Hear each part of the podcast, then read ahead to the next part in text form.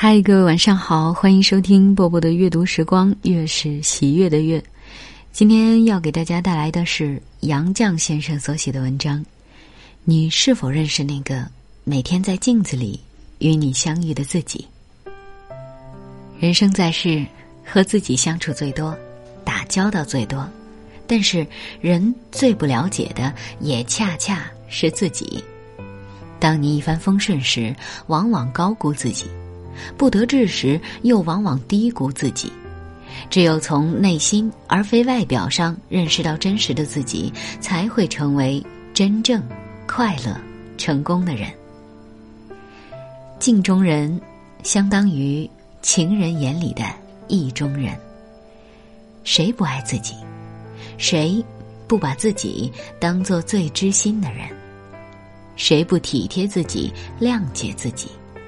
所以，一个人对镜自照时看到的自己，不必犯自恋癖，也往往比情人眼里的意中人还中意。情人的眼睛是瞎的，本人的眼睛更瞎。我们照镜子能看见自己的真相吗？我屋里有三面镜子，方向不同，光线不同，照出的容貌也不同。一面镜子最奉承我，一面镜子最刻毒，还有一面最老实。我对奉承我的镜子说：“别哄我。也许在特殊情况下，例如灯下看美人，一霎时，我会给人一个很好的印象，却不是我的真相。”我对最刻毒的镜子说：“我也未必那么丑。”这是光线对我不利，才显得那么难看。我不信，我就是这副模样。最老实的镜子，我最相信，觉得自己就是镜子里的人。其实，我哪儿就是呢？假如我的脸是歪的，天天照，看惯了就不觉得歪；假如我一只眼大，一只眼小，看惯了也不觉得了。好比老伴儿或老朋友，对我的缺点习惯了，就视而不见了。我有时候也照照那面奉承我的镜子，聊以自慰；也照照那面最刻毒的镜子，注意自我修饰。我以为颇有自知之明了，其实远没有。何以见得呢？这需要实力才讲得明白。我曾用过一个很丑的老妈子。姓郭，钱钟书曾说：“对丑人多看一眼，是对那丑人的残酷。”我却认为，对郭妈多看一眼，是对自己的残酷。她第一次来我家，我吓得赶忙躲开了。她丑得太可怕了，梭子脸，中间宽，两头窄，两块高颧骨夹着个小尖鼻子，一双肿泡眼。麻皮，皮色是刚脱了痂的嫩肉色，嘴唇厚而红润，也许因为有些紧张，还吐着半个舌尖儿。清汤挂面似的头发很长，梳得光光润润，水淋淋的贴在面颊两侧，好像刚从水里钻出来似的。他是小脚，一步一扭，手肘也随着脚步前伸。从前的老妈子和现在的阿姨不同，老妈子有他们的规矩，偷钱偷东西是不行的，可是买菜开油是照例规矩，称兰口。如果这家买菜多，那就是油水多，兰口好。我当家不精明，半斤肉他报一斤，我也不知道。买鱼，我只知死鱼、活鱼，却不知是什么鱼。所以郭妈的兰口不错，一个月的兰口比她一个月的工资还多。她讲工钱时要求先付后做，我也答应了。但过了一两个月，他就要加工钱给我脸色瞧。如果我视而不见，他就摔碟子、摔碗，嘟嘟囔囔。我给的工钱总是偏高的，我加了工钱，嘱他别说出去。他口中答应，却立刻传开了。然后对我说：“家家都涨，不止我一家。”他不保密，我怕牵累别人家，就不敢加。所以常得看他的脸色。他的审美眼光却高得很，不顺眼的好比眼里容不下一粒沙子。一次，他对我形容某高干夫人：一双烂桃眼，两块高颧骨，夹着个小鼻子，一双小脚，走路扭哒扭哒。我惊奇的看着他，心想：这不是你自己吗？我们家住郊外，附近没有干净的理发店。钟叔和女儿央我为他们理发，我会理发，我自己进城做个电烫，然后自己做头发，就可以一年半载不进城。可我忽然发现，郭妈的清汤挂面发饰也改成和我一样的卷儿了，这使我很惊奇。一次我参加宴会，遇见白杨，他和我见面不多，却是很相投的。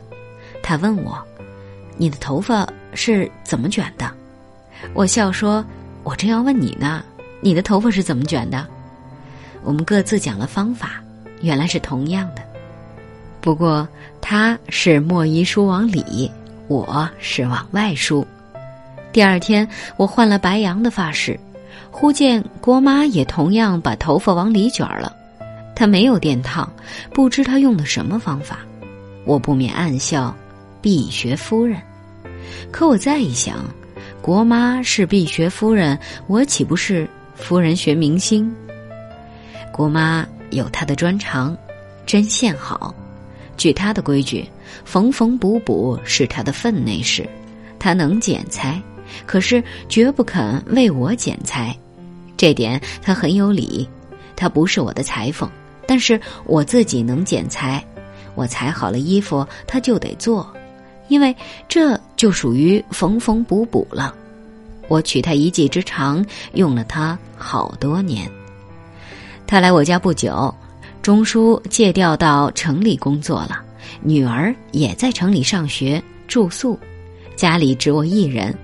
如果我病了起不了床，郭妈定不来问一声病或来看我一眼。一次他病倒了。我自己煮了粥，盛了一碗，端到他床前。他惊奇的，好像我做了什么怪事儿。从此，他对我渐渐改变态度，心上事儿都和我讲了。他掏出贴身口袋里一封磨得快烂的信给我看，原来是她丈夫给她的休书。她丈夫是军官学校毕业的，她有个儿子在地质勘探队工作。到过我家几次，相貌不错。丈夫上军官学校的学费是郭妈娘家给出的，郭妈捎去丈夫末一学期的学费，就得到丈夫的休书。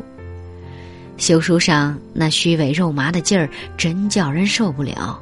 我读着，浑身都直起鸡皮疙瘩。那位丈夫想必是看到郭妈丑的可怕。吃惊不小，结婚一两个星期后，就另外找了一个女人，也生了一个儿子。郭妈的儿子和父亲有来往，也和那个小他一两个月的弟弟来往。国妈每月给儿子寄钱，每次都是他工钱的两倍。这儿子的信和他父亲的休书一样肉麻。我最受不了的事儿是每月得起着鸡皮疙瘩为国妈读信并回信。她感谢我给她喝粥汤，我连她丑的吓走了丈夫。我们之间的感情是非常微薄的。她太欺负我的时候，我就辞她；他就哭，又请人求情，我又不忍了。因此，他在我家做了十一年。说实话，我很不喜欢他。奇怪的是。每天看他对镜理妆的时候，我会看到他的镜中人。他身材不错，虽然是小脚，在有些男人的眼里可说是袅娜风流。眼泡也不觉得肿了，脸也不麻了，嘴唇也不厚了，梭子脸也平正了。他每次给我做了衣服，我总额外给他报酬。我不穿的大衣等还很新，我都给了他。他修修改改衣服，抽里抽面儿，大衣也称身。十一年后，我家搬到干面胡同大楼里，有个有名糊涂的收发员看中了他，老抬头凝望着我住的三楼。他对我说：“你家的保姆很讲究呀。”幸亏郭妈只是帮我搬家，我已辞退了她，为促成这糊涂收发员的相思梦。我就想到了镜中人和意中人的相似和不同。我见过郭妈的镜中人，又见到这糊涂收发员眼里的意中人，对我启发不小。郭妈自以为美，只是一个极端的例子。她和我不同，也不过是百步与五十步的不同罢了。镜子里的人是显而易见的，自己却看不真。一个人的品格，他的精神面貌，就更难捉摸了。大抵自负是怎样的人，就自信为这样的人，就表现为这样的人。他在自欺欺人的同时，也在充分表现自己。这个自己，不敬于水而敬于人。别人眼里，他照见的不就是他表现的自己吗？好了，今天的节目就是这样了。我是波波，我在厦门跟各位说晚安喽。